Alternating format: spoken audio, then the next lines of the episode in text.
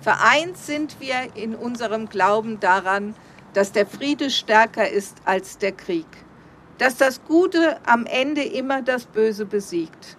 Deshalb stehen wir heute hier. Pfarrerin Susanna Faust Kallenberg spricht ins Mikro zu den Menschen, die vor ihr in einem großen Halbkreis stehen. Hinter ihr die große Euroskulptur, die wie die europäische Flagge, aber eben auch wie die ukrainischen Landesfarben in blau-gelb gehalten ist. Wie passend. Die Reden, Gebete und Gesänge kommen von den großen Weltreligionen, von Juden, Oh, say shalom bimromav.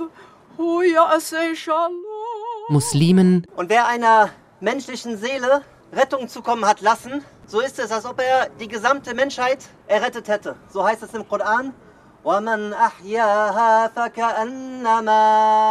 Von Buddhisten. Ich glaube fest daran, dass die Welt nur verändert werden kann, wenn sich der Mensch verändert. Und Christen. Friede allen, die sich Frieden wünschen und die ihn verachten. Und es wird auch gemeinsam gebetet.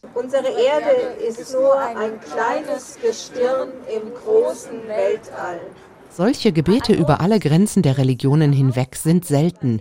Die Pfarrerin für interreligiösen Dialog in der evangelischen Kirche Frankfurt und Offenbach, Susanna Faust Kallenberg, freut sich sehr, vor allem in diesen Zeiten. Das eint uns, glaube ich. Über alle Religionen hinweg ist für uns der Frieden wichtiger als der Krieg. Und die jüdische Kantorin Lea Frei-Rabbine empfindet das gemeinsame Beten als Chance, sich weniger hilflos zu fühlen, auch wenn sie realistisch bleibt. Wir können nicht erhoffen, dass wir die Herzen dieser kriegerischen Menschen bewegen können, also unmittelbar.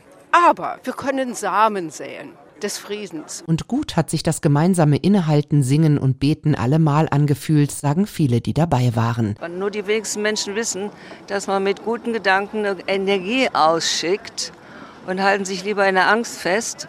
Da muss noch ein Umdenken sein, ja, dass wir immer irgendwo in Hoffnung und in Miteinander bleiben.